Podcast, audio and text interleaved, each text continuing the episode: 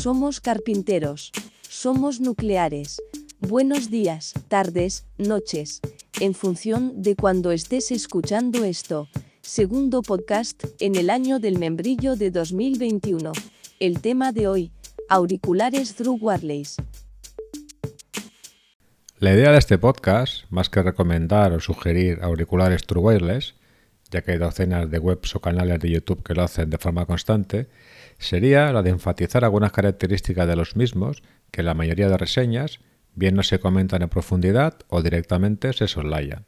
Sin más dilación, vamos al lío.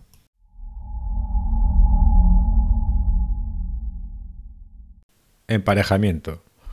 La totalidad de auriculares True Wireless actuales se engloban dentro de la tecnología Bluetooth 4.0 o 5.0. Ambas permiten emparejarse con hasta 5 o 7 elementos. Hasta aquí todo correcto. El problema viene a la hora de diferenciar emparejamiento con emparejamiento simultáneo.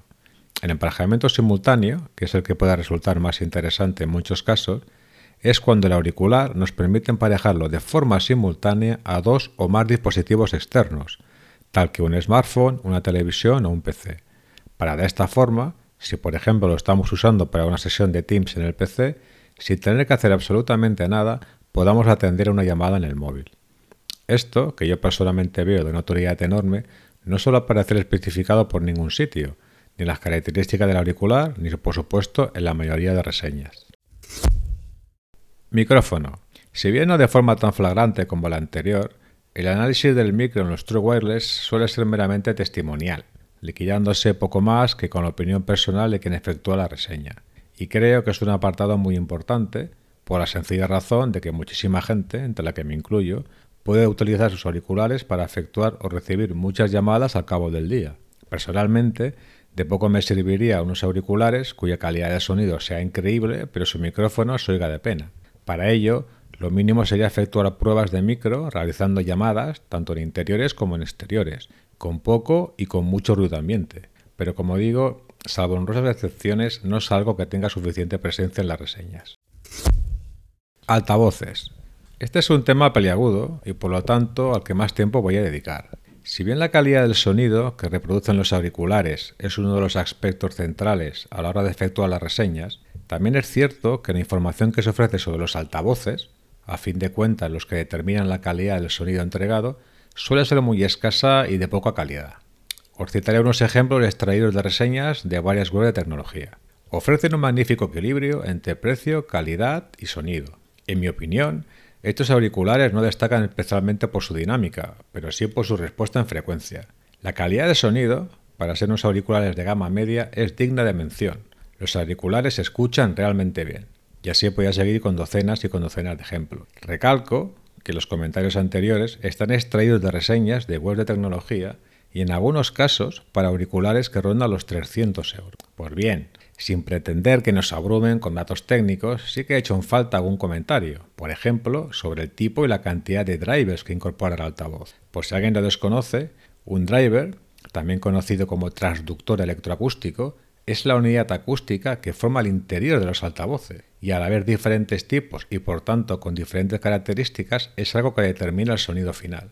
Otra información que casi siempre se omite es el soundstage, Soundstage, que vendría a ser traducido algo como construcción del espacio musical, es ni más ni menos la ubicación de donde viene el sonido y por tanto el cómo lo percibimos. Por ejemplo, podemos tener unos, auriculares con un soundstage cerrado, donde el sonido parezca venir del centro de la cabeza, algo que al final causaría fatiga auditiva. Otro, por el contrario, lo presenta más abierto y envolvente, dando una sensación de más realismo sonoro, resultando una escucha, además de más real, mucho más placentera.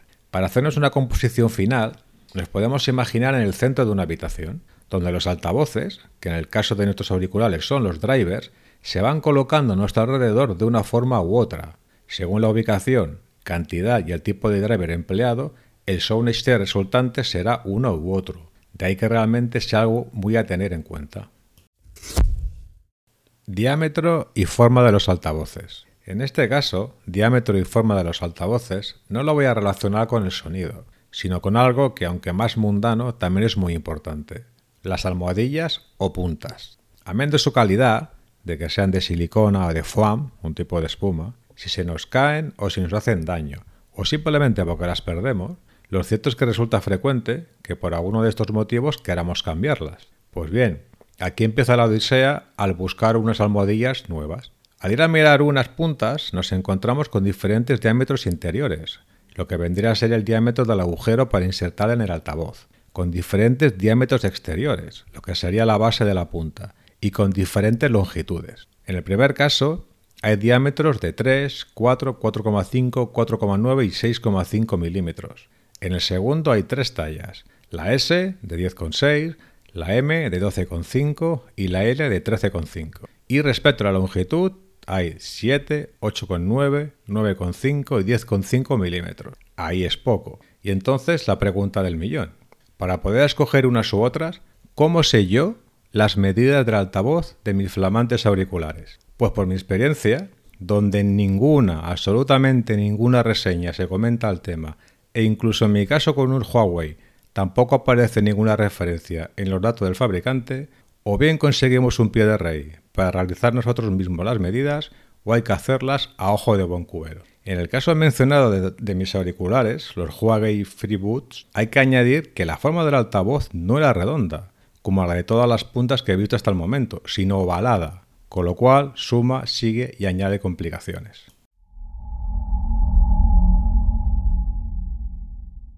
Sí, si te lo has estado preguntando, soy una voz sintética. Queremos agradecer a las páginas web Free SFX y Free Sound por los sonidos utilizados en este podcast. Disculpas por los errores del humano que has escuchado, solo puede que mejorar. Hasta el próximo podcast.